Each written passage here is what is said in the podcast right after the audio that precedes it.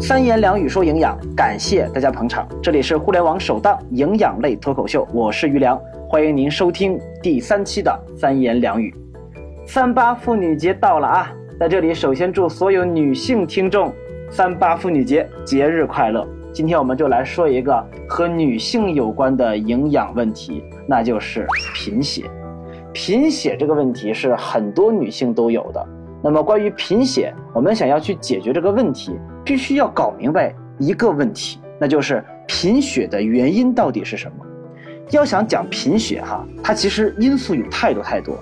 打个比方，小鱼老师不小心在路上被一个大的钢丝割了腿，流血不止啊，那这个时候容易出现什么？血液的流失过多，造成贫血。那么还有可能是什么？在生孩子的时候造成大出血，它也是属于。贫血，当然这是属于严重的贫血，或者是叫做失血。但是我们常见的女性的这种所谓的贫血，它并不是属于这种特殊情况的贫血，而是属于什么营养性贫血。所以今天三言两语说营养，我们就来说说营养性贫血。营养性贫血一共有两种，您看看，如果您有贫血，您是属于哪一种？第一种营养性贫血是由于缺乏铁元素造成的。缺铁性贫血，哎，这个大家都经常听说啊，就是常见的这个缺铁性贫血。第二种是叫巨幼红细胞贫血，它不是说这个多了一些巨幼红细胞啊，不是这意思，是为什么会有巨幼红细胞贫血呢？是由于缺乏叶酸或者是缺乏一种维生素，叫维生素 B 十二造成的。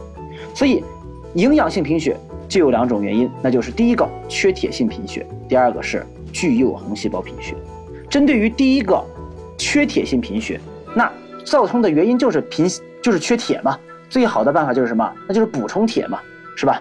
最常见的可以补充铁的方式啊有很多啊。打个比方，从食物上，你可以吃一些动物的瘦肉，因为瘦肉当中还有很多的铁离子，所以你可以通过吃瘦肉，像牛的瘦肉、猪的瘦肉，哎，红肉都可以。第二个，你可以通过吃动物的血制品，打个比方，你可以吃啊鸭血，可以吃猪血，哎，都可以通过血制品来补充。第三个就是通过动物的肝脏来补充，动物的肝脏当中的铁含量也很多，像猪肝、羊肝，哎，都不少。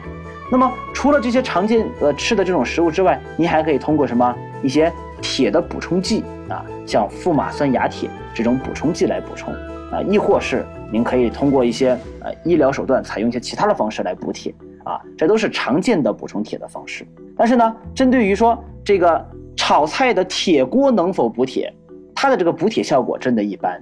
但是对于另外一种说菠菜能不能补铁，这是很多人都在说菠菜能补铁，红枣能不能补铁，阿胶能不能补铁？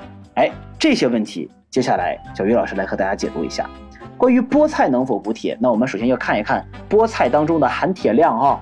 我们经过查中国食物成分表，我们发现菠菜当中的含铁量在蔬菜当中真的是属于鼎鼎有名的，含量很高啊，在各类蔬菜当中啊。但是菠菜当中的铁能否被人体吸收呢？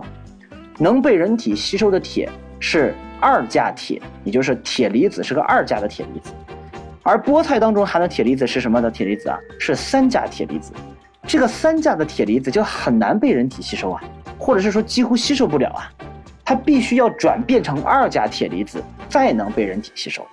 而想让菠菜当中的三价铁离子所谓的转变成二价铁离子，那就很难了，必须吃大量的维生素 C 才能有可能转变其中的一部分成为二价铁离子，所以就有很多的不确定性。因此，吃菠菜补铁。并不科学，也不靠谱。那么第二个，我们说说红枣补去补铁啊。红枣补铁，这个我们说缺铁性贫血，那就是补铁。红枣当中的铁含量真的不高，含量很少。但是为什么人们会觉得红枣能补血呢？那这是中国传统的一些说法，对不对？一些传统中医的说法。当然，我们在这里不是说不是说想说中医不好啊，而是中医里讲的是补气血。这个气血可能和我们的这个。缺铁性贫血，它可能不是一回事儿，当然我们也搞不明白它到底是怎么一回事儿，对吧？但是它肯定是不能够补铁，也就不能补缺铁性贫血这个问题了。它可能补的是中医的那一套气血。啊。好，那第三个就是阿胶是不是能补铁？那阿胶我们查了查，哎，食物成分表发现阿胶当中的铁含量其实也不高。前段时间安徽有一个电视台发了一个调查，说他拿着这个阿胶去检测，发现阿胶里面的铁含量很高啊，结果就被营养专家们批的一通。为什么？因为它根本就不可能含那么多铁。最多的一种可能性就是它在制作阿胶的过程当中放了一些铁剂进去，导致阿胶当中的铁怎么样含量增加起来了。那这种阿胶就不属于纯的阿胶。阿胶是用什么做的？是用驴皮做的。驴皮当中怎么可能有那么多铁呢？是吧？所以用菠菜补铁，用红枣补铁，还有用阿胶补铁，这些都是一些传言，都不能够解决缺铁性贫血这个因素。好了，缺铁性贫血我们说完了。接下来我们来说一说第二种贫血，那就是巨幼红细胞贫血。巨幼红细胞贫血我们说过了，原因是由于缺乏叶酸以及维生素 B 十二造成的。那叶酸从哪里来？叶酸，叶酸存在在大量的什么蔬菜的叶子里边，含有这些叶酸。所以如果您经常的吃蔬菜的话，您就很难出现叶酸缺乏。但是可能对于一些孕期的女性，可能需要着重的加强叶酸的补充，因为叶酸对于婴儿和幼儿的这个神经管畸形的发育，针对于胎儿的这个神经管畸形的发育有很重要的作用。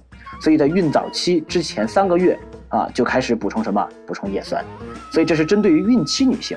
针对于普通人来讲，您只要平时只要经常吃啊绿叶蔬菜，像菠菜一类的绿叶蔬菜啊，就很容易把这个叶酸给补充好。那么维生素 B 十二是哪来的？维生素 B 十二是广泛存在在动物性食物当中，植物性食物听好了啊，各种的蔬菜、水果、粮谷类食物当中，这种植物性食物当中，它不可能有维生素 B 十二啊。维生素 B 十二在植物性食物当中几乎就没有啊，所以有一些素食主义者啊，尤其是那些非常强烈的、一点荤不沾的素食主义者。非常容易出现这种巨幼红细胞贫血，巨幼红细胞贫血发展严重了就叫做恶性贫血，有可能导致人的死亡。所以，面对于巨幼红细胞贫血，最好的解决办法就是补充叶酸或者是补充 B 十二。那么，通过饮食的方式可以补充，刚才也说过了，可以通过吃各种各样的绿叶菜，以及一定要不能那么素啊，吃东西一定要坚持一定的荤食。这样能够补充维生素 B 十二。那如果您去经过体检，发现您体内的叶酸水平以及维生素 B 十二的水平实在太低，您也可以补充一些补充剂。打个比方，吃点叶酸片，就是我们说的那个斯利安啊，叶酸片，或者补充一点维生素 B 十二的补充剂。如果您特别特别就喜欢吃素哈，我还建议一个一个食物给大家吃啊，我也特别喜欢吃这个食物，就是蚝油生菜。啊，这个生菜买回来家之后呢，掰一掰，碎一碎，在这个煮开了的水的锅里边简单一烫，把这个生菜烫软了之后，把它赶紧捞出来，把水给避掉，上面撒一些什么蚝油。这个蚝油是什么呀？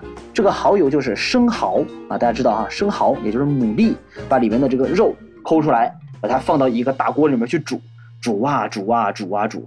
煮的时间长了，它就变得非常的粘稠啊，变得非常的粘稠。